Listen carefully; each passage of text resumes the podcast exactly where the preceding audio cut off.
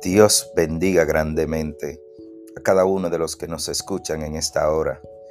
Cada día el Señor nos habla a través de diferentes medios e instrumentos y en esta hora quiere hablarte a ti y a mí, donde quiera que nos encontremos.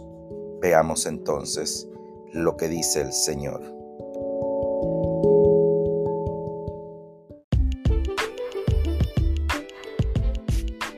Gracias Padre querido. En el día de hoy, hermanos, su hermano Dan Rijo, estaremos considerando la palabra del Señor en el Salmo 135, el cual está titulado La grandeza del Señor y la vanidad de los ídolos. Gloria a Dios. Y la grandeza del Señor y la vanidad de los ídolos. En este salmo, el salmista habla sobre un paralelo, hace una comparación entre la grandeza de nuestro Señor, el Dios Todopoderoso, y la vanidad de los ídolos.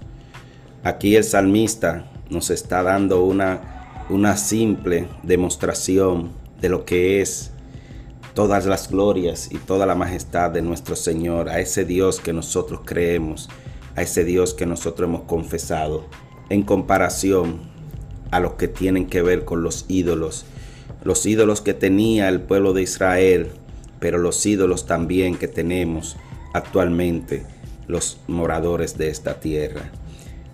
Comienza el salmista diciendo, alabad el nombre de Jehová, alabadle siervos de Jehová, los que estáis en la casa de Jehová, en los atrios de la casa de nuestro Dios. El, el salmista nos habla, gloria a Dios, de un principio general que tenemos que tener en nuestra vida cristiana y es la alabanza al Dios Todopoderoso. Él llama a alabarle al Señor por su grandeza. Él llama a los que están en los atrios de la casa de nuestro Dios. Es decir, Él llama a los hijos de Dios, a los que han confesado a Jesús, a los que han entrado a sus atrios, a los que pueden entrar a sus atrios en oración, en adoración, a que alaben el santo nombre, a que lo bendigan. Él llama a cada uno de nosotros a que nosotros sepamos que estamos ante el único Dios verdadero, ante el único Dios poderoso, ante el único Dios real, el que vive, el que reina, el que está pendiente. Y entonces en la segunda parte nos dice, ¿por qué debemos alabarlo? Porque Él es bueno, porque Él es benigno, porque ha tomado y nos ha elegido a cada uno como posesión suya, porque nos ha marcado, nos ha sacado de la oscuridad, nos ha sacado de las redes de este mundo, nos ha sacado del hoyo, ha sacado del hoyo nuestra vida y nos ha traído, ha puesto nuestros pies en roca, en una peña sólida, y no importa los vientos, las tempestades, nosotros estaremos bien cimentados en él.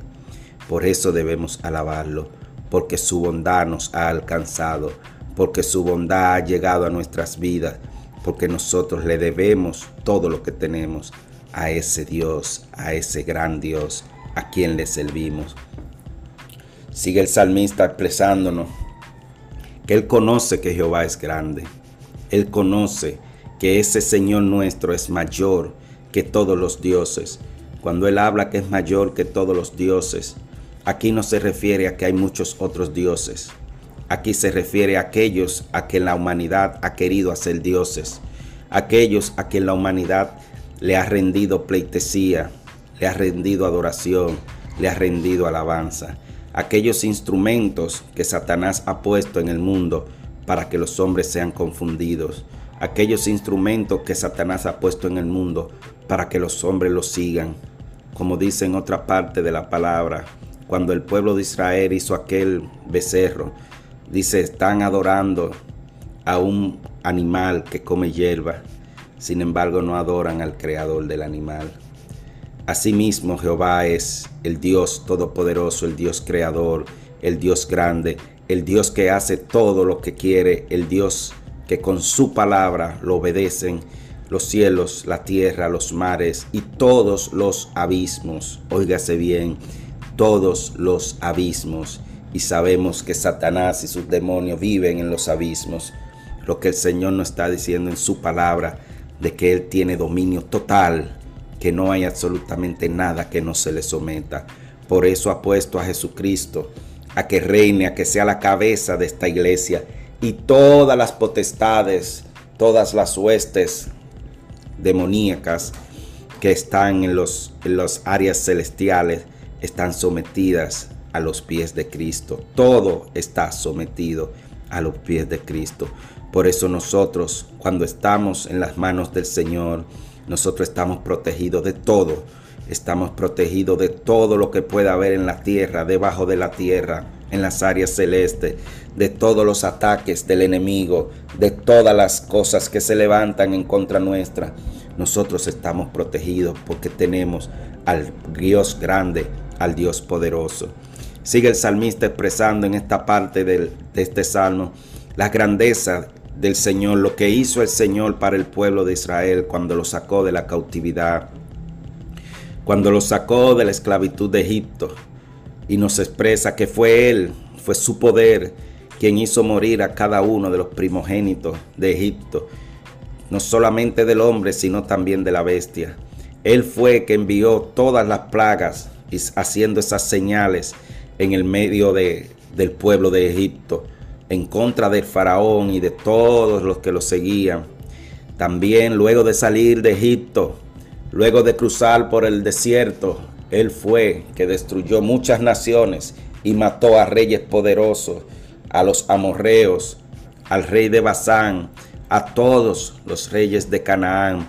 Él fue que los destruyó y le dio la victoria a su pueblo y dándole esa tierra que había prometido al pueblo de Israel.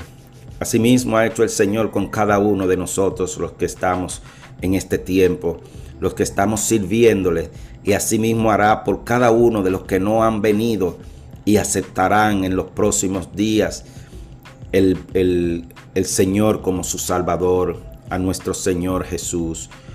Así también hará aquellos que han de venir a sus pies, así también hará, ¿qué hará el Señor? Nos sacará de ese Egipto, de esa esclavitud, de esa maldad, de esa perdición que hay en este mundo.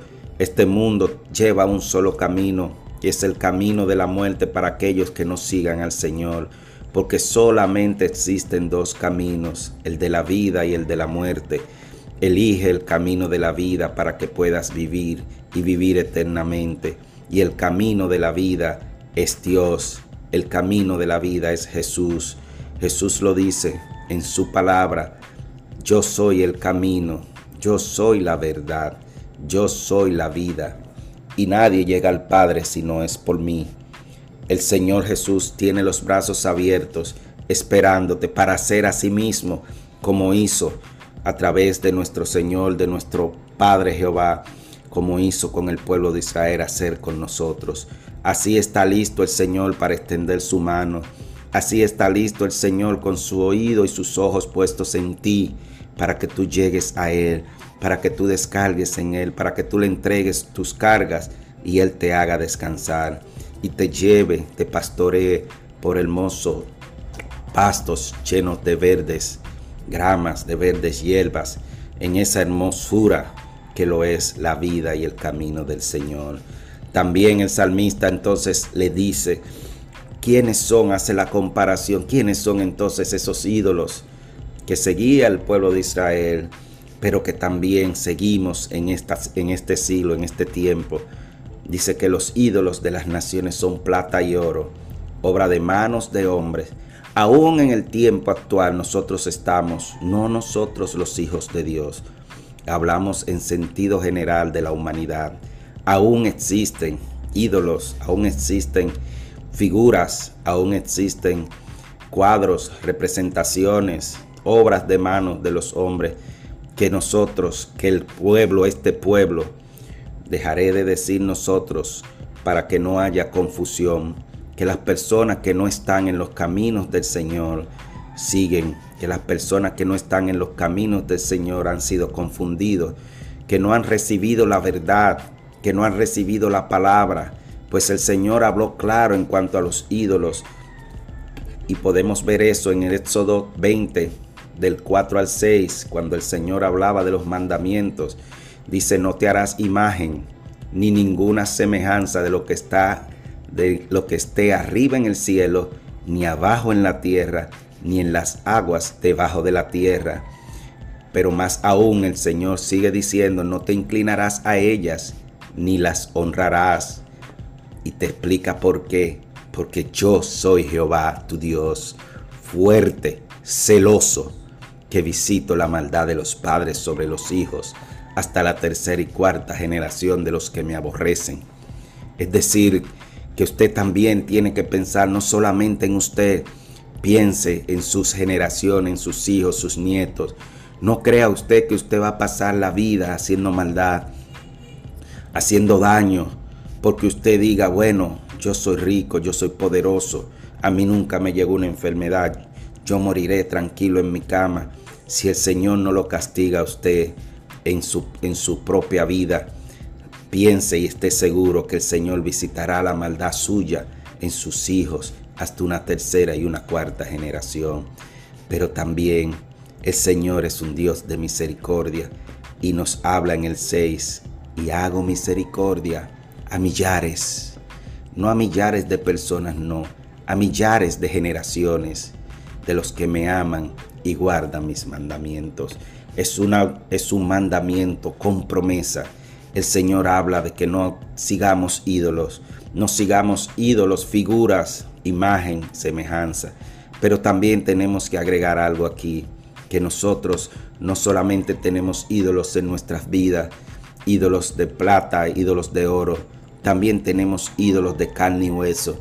También hay personas que nosotros damos la vida, pero no, no damos, no, no damos la vida solamente por el amor que tenemos, sino porque nos ponemos bajo sus pies, porque son personas que adoramos, que nosotros son, son personas que veneramos y las ponemos número uno en nuestras vidas, dejando a Dios en un segundo plano. Nosotros tenemos también la oportunidad de tener ídolos materiales, vehículos, casas, prestigio social, estudios, títulos, el dinero, la cantidad de dinero que usted tenga en el banco se llega a convertir en ídolo suyo porque usted deja de creer en el Señor y cree en el poder de su dinero, cree en el poder de su prestigio, cree en el poder de su palabra y deja de creer en el poder de Dios, en el poder de la palabra de Dios, en el poder del Espíritu Santo que ha creado todo lo que existe y que ha vivido y que puede vivir dentro de usted. Nosotros también tenemos que pensar en los ídolos que no son solamente ídolos de oro y plata. Debemos eliminar todo. El Señor nos manda a amarlo por encima de todas las cosas. Nos manda a amar al prójimo como a nosotros mismos. No nos manda a amar al prójimo por encima de todas las cosas y a Dios igual que nosotros mismos. Dios por encima de todo. Dios por encima de cada cosa. El Señor Jesús nos lo dijo, que no éramos dignos de seguirlo si no estábamos dispuestos a dejar padre, madre, hijo, hermano por Él. Incluso despreciar nuestra propia vida por Él. Entregarnos a Él. Dejarnos, negarnos cada día tomando nuestra cruz, tomando lo que tengamos que sacrificar y seguirlo. Así somos dignos del Señor. Y termina el salmista haciendo una exhortación. Casa de Israel, casa de Aarón, casa de Leví, bendice a Jehová. Todos los que teméis a Jehová, bendice a Jehová. Cada uno de nosotros que tememos al Señor, bendecid a Jehová.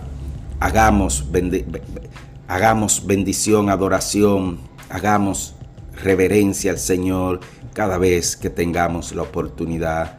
Y termina desde Sión, sea bendecido Jehová, desde su santo trono sea bendecido Jehová, quien mora en Jerusalén, quien mora en cada uno de nosotros, quien mora en este templo que Él ha nombrado para que el Espíritu Santo esté en cada uno de nosotros. Que sea bendito Jehová, que sea bendito el Señor Jesús, que sea bendito su Espíritu Santo por los siglos de los siglos. Amén, amén, amén.